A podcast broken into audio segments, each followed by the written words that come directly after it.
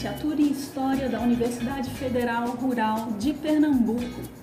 Estamos começando o nosso período letivo excepcional 2020.4.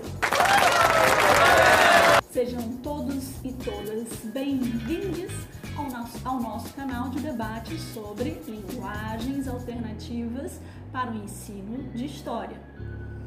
Ao longo desses 10 encontros, nós vamos conversar sobre epistemologias e metodologias do ensino de história nas paisagens escolares contemporâneas.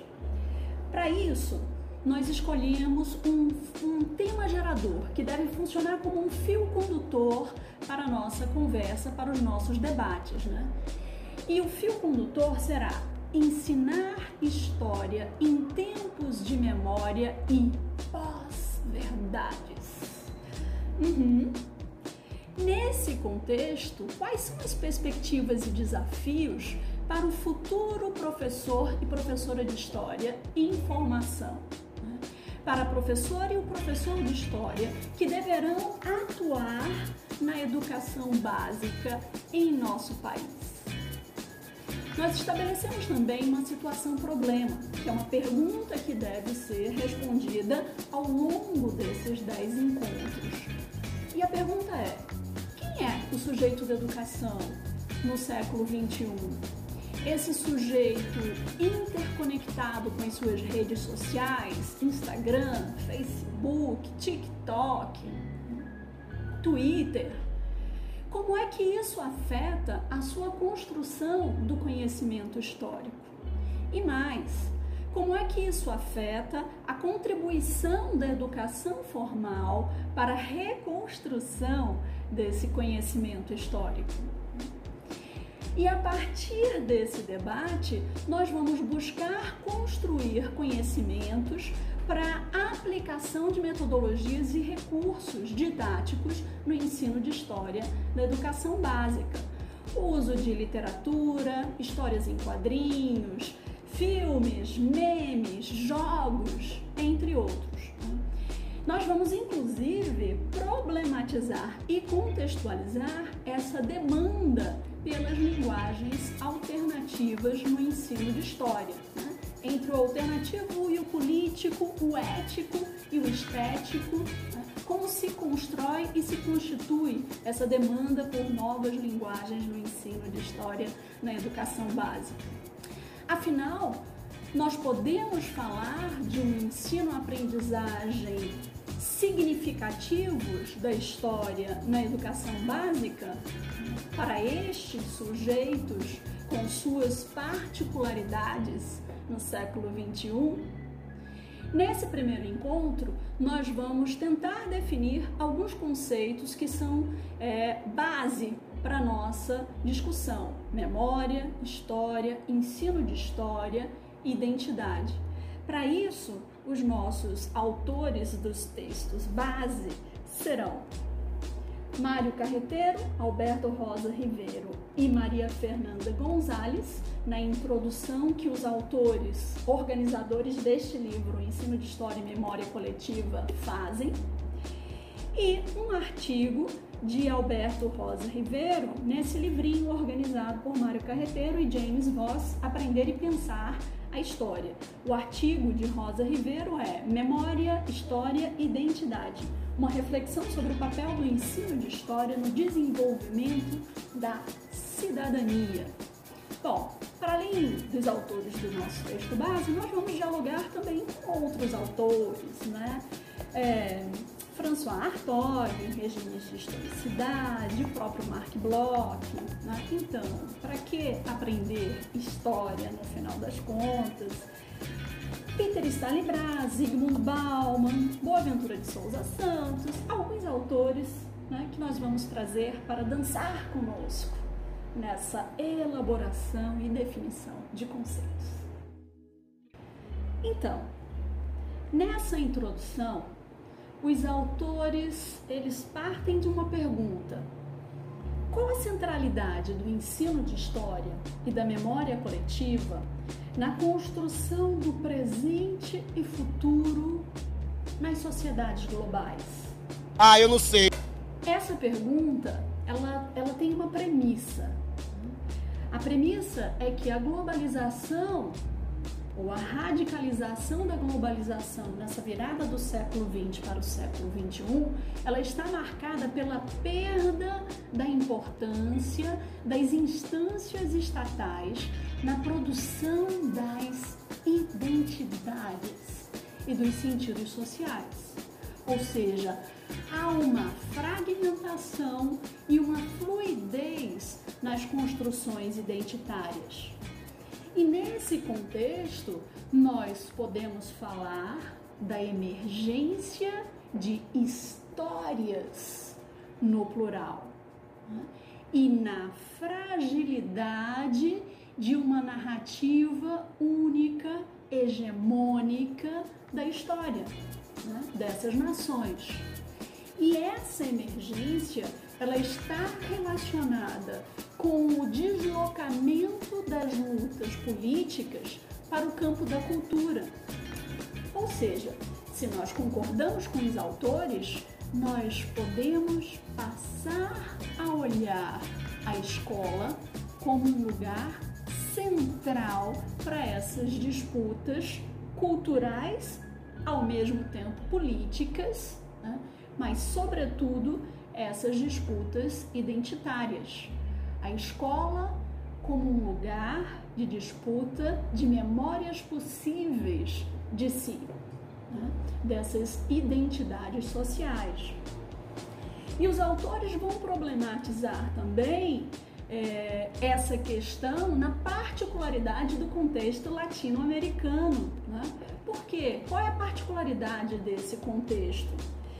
Na América Latina, os estados nacionais têm um desafio a mais, que é a consolidação de sistemas democráticos jovens e instáveis, com problemas ainda não resolvidos.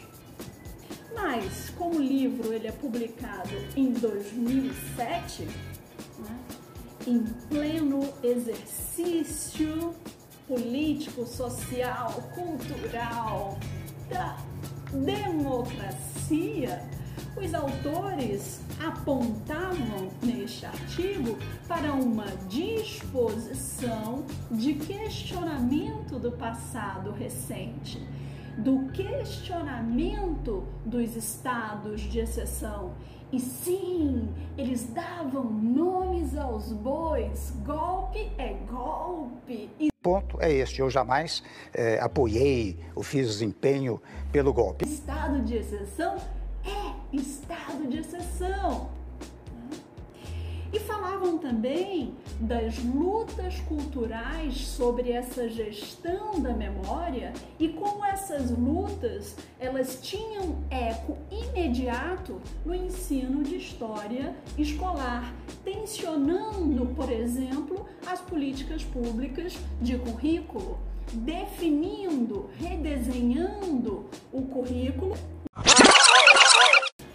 Então, Partindo desse contexto democrático na América Latina, a questão que os autores se colocam é se as formas sociais de representar o passado elas se transformam né, ante essa mudança no cenário, como é que se posiciona o ensino de história neste novo cenário? Né? E quais são os outros e novos esquecimentos que essas transformações elas vão dar lugar? Né?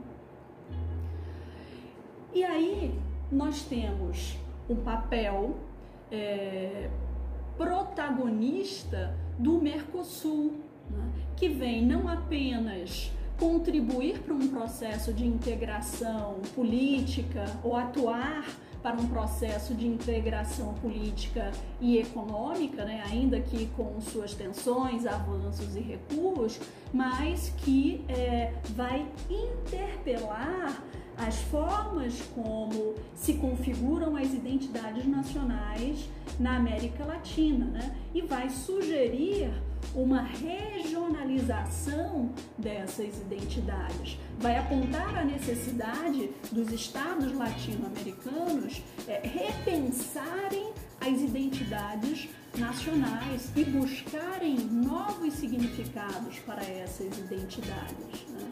E vão ressaltar o papel fundamental do saber escolar nesse processo de criação de uma identidade regional. Né?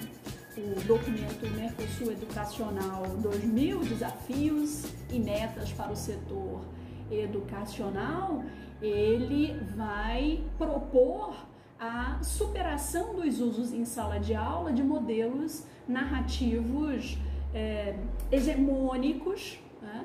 e vai ressaltar ou sugerir, ao invés de uma ênfase discursiva no Estado-nação, né? uma mudança, né, onde o saber histórico escolar ele deveria enfatizar uma referência identitária regional na América Latina, né, que uh, ressaltasse a solidariedade entre os países eh, participantes do Mercosul.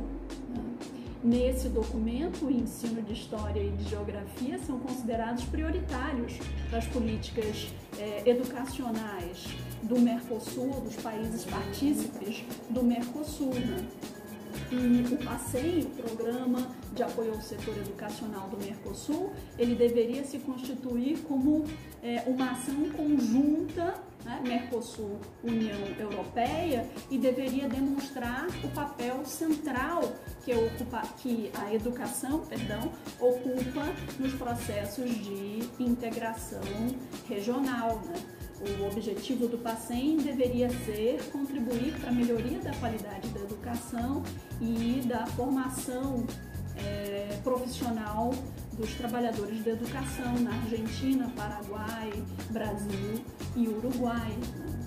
Inclusive dialogando com as epistemologias do Sul. Né? É, as críticas pós-coloniais ou decoloniais que são fortes na América Latina vão problematizar né, a persistência dessas estratégias de dominação que mais que políticas e econômicas são epistêmicas, né, de matriz colonial, né? ou seja, a colonização do saber é a colonização mais difícil de se criticar abertamente e ela persiste. Bom, nós poderíamos nos perguntar, mas em que o ensino de história poderia ser considerado estratégico na reconfiguração dessas identidades regionais latino-americanas? Aliás, vocês já pararam para pensar na polissemia do termo história? Os vários usos que a palavra história recebe na linguagem comum? Alberto Rosa Rivero, ele se fez essa pergunta e ele mapeou pelo menos quatro usos distintos da palavra história. A história como o que realmente aconteceu, exemplo, a história do depósito de 89 mil reais na conta de Michele Bolsonaro. Uhum. Segundo uso da palavra história, a história como referindo-se a um processo transcendental.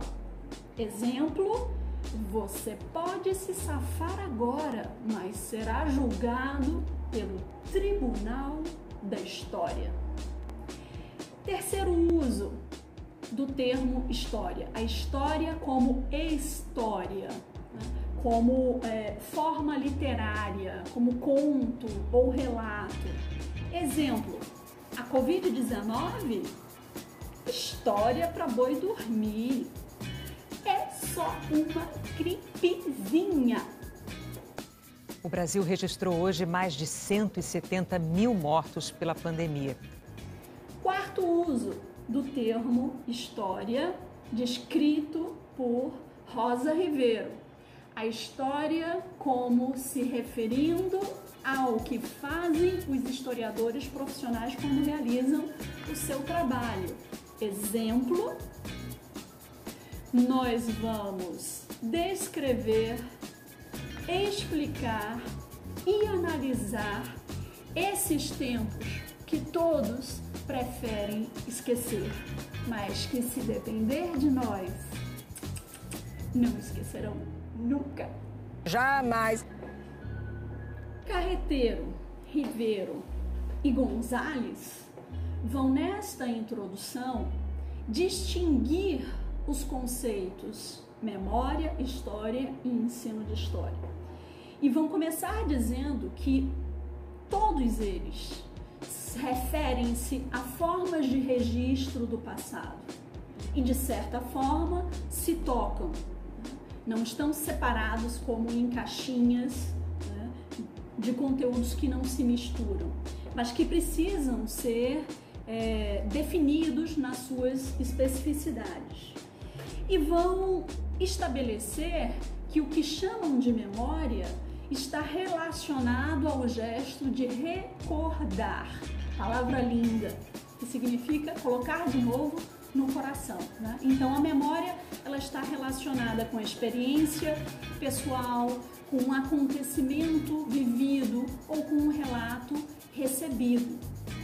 E essa memória ela é construída, elaborada a partir de processos de lembrança e esquecimento produzidos coletivamente. E um processo que se apoia em instrumentos de lembrança, como objetos, como percursos, né, como narrativas, relatos, mitos, rituais, as efemérides pátrias, né, a mídia, o cinema, os jornais, a rádio todos esses instrumentos de lembrança que contribuem na construção de uma memória coletiva.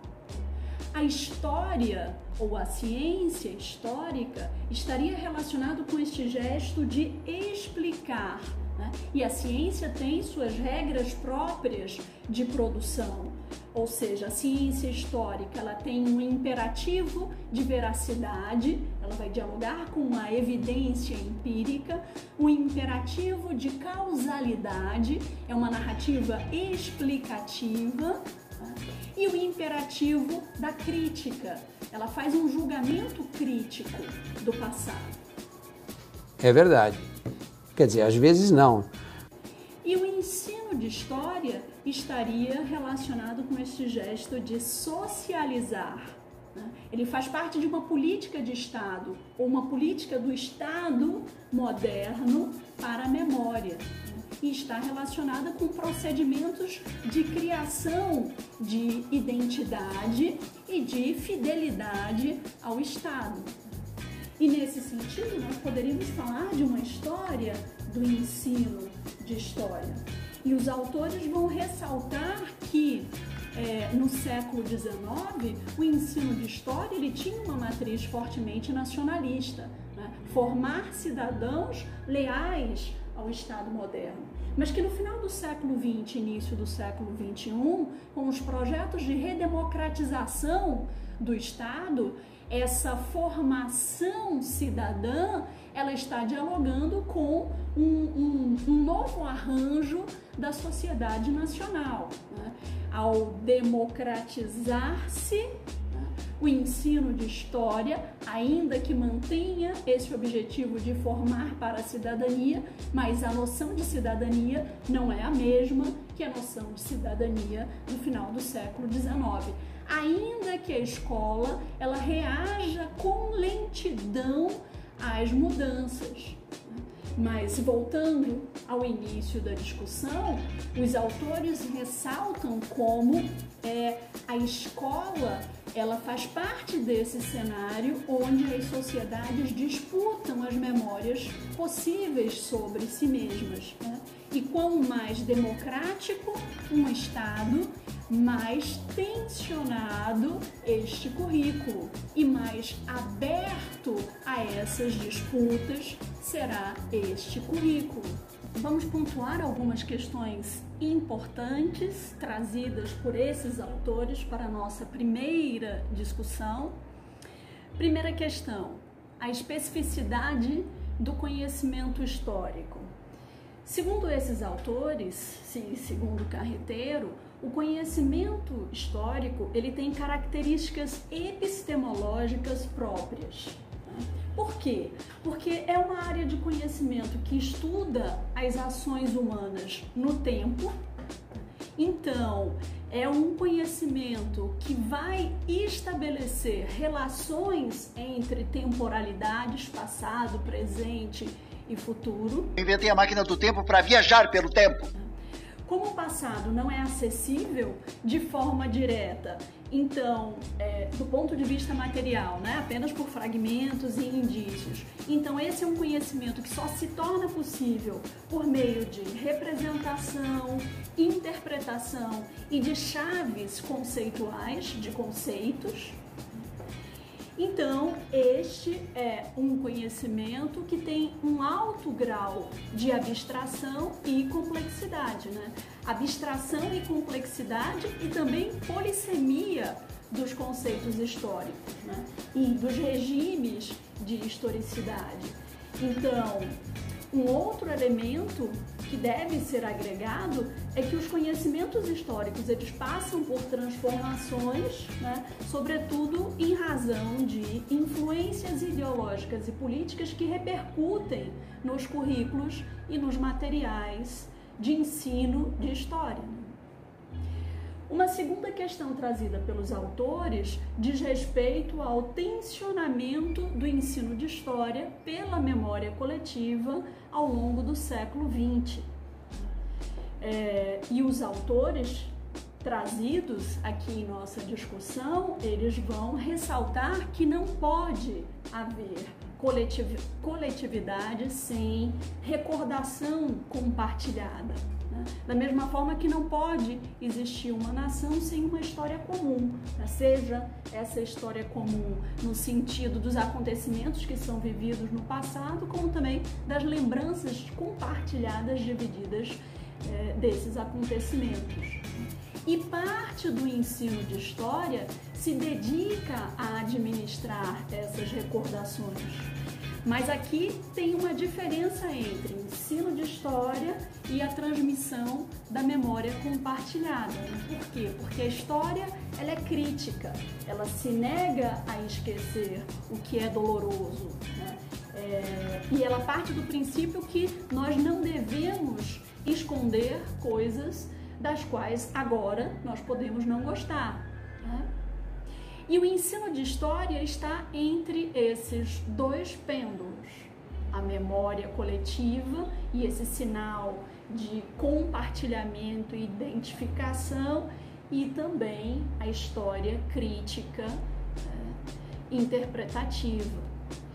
Então, segundo os autores, a compreensão histórica ela seria é, formada por um conjunto de habilidades que permitem ou deveriam permitir aos jovens sujeitos da educação exercerem a sua liberdade de pensamento, de planejamento e de ação.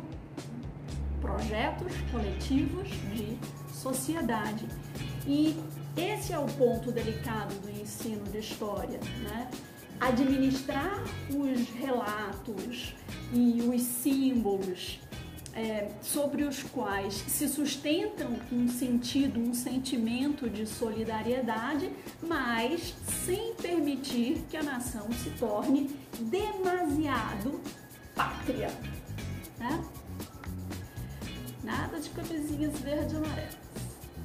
Então, é, a história, enquanto disciplina escolar no século XIX, surge como uma ação estratégica para o Estado-nação né, forjar cidadãos leais. Então, é um ensino de história, uma narrativa é, ligada à fabricação de um discurso oficial hegemônico sobre o passado que não estava aberto ao dissenso. Né? E no século XX, segundo os autores, as práticas ou as pautas é, político-identitárias dos movimentos sociais vão atravessar a escola, que vai se tornar um lugar central para a disputa de memórias possíveis da sociedade. Né?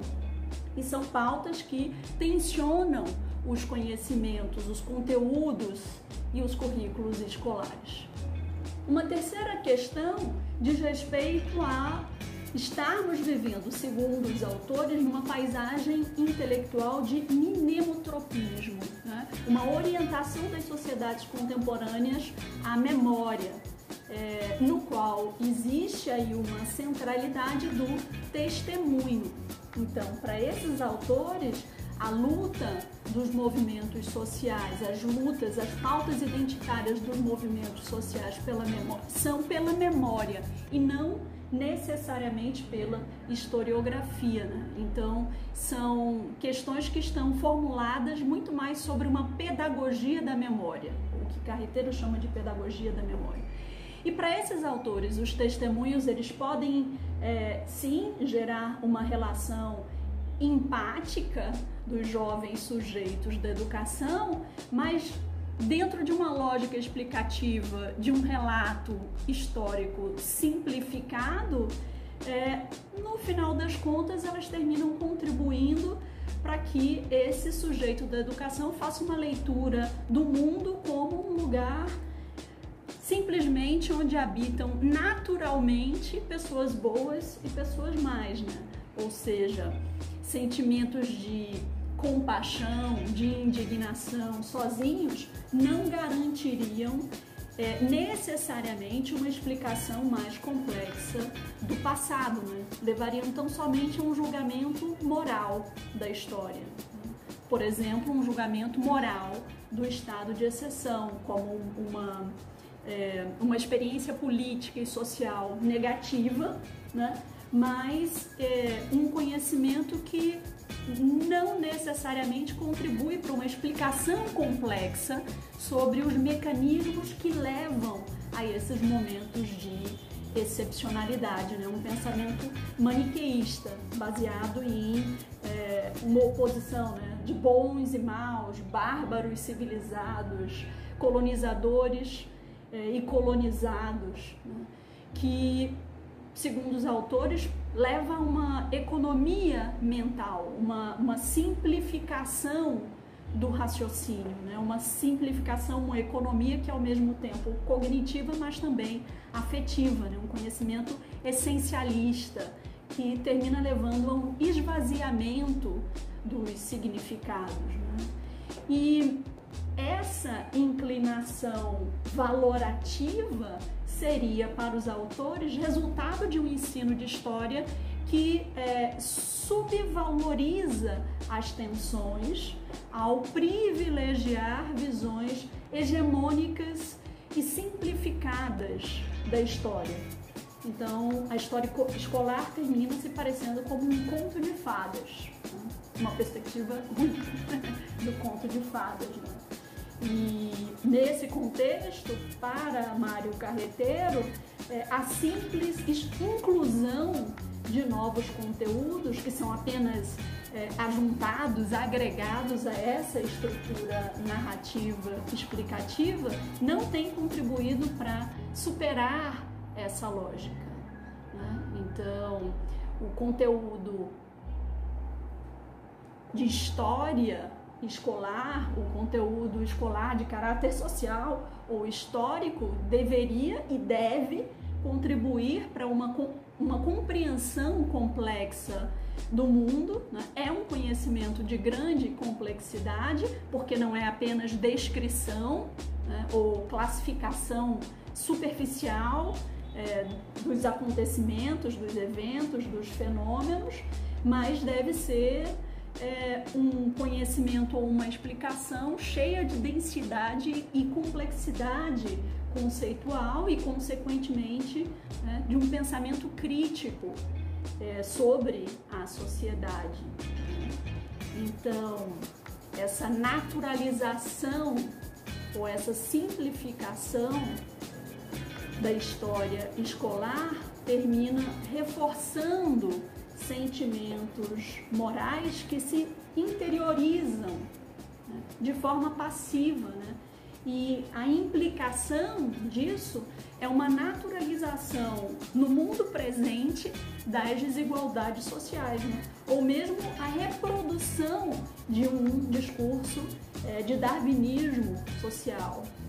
Deveria ser assim, tem que ser assim, só podia ser assim, que termina inabilitando os sujeitos para um exercício político em direção à transformação do seu próprio momento presente. Né? Então, eu acho que a grande pergunta que atravessa essas problematizações dos autores trazidos para esse nosso primeiro encontro é que implicações as explicações do passado produzem num imaginário político desses jovens sujeitos é, da educação sobre o seu próprio tempo e lugar. Até o nosso próximo encontro.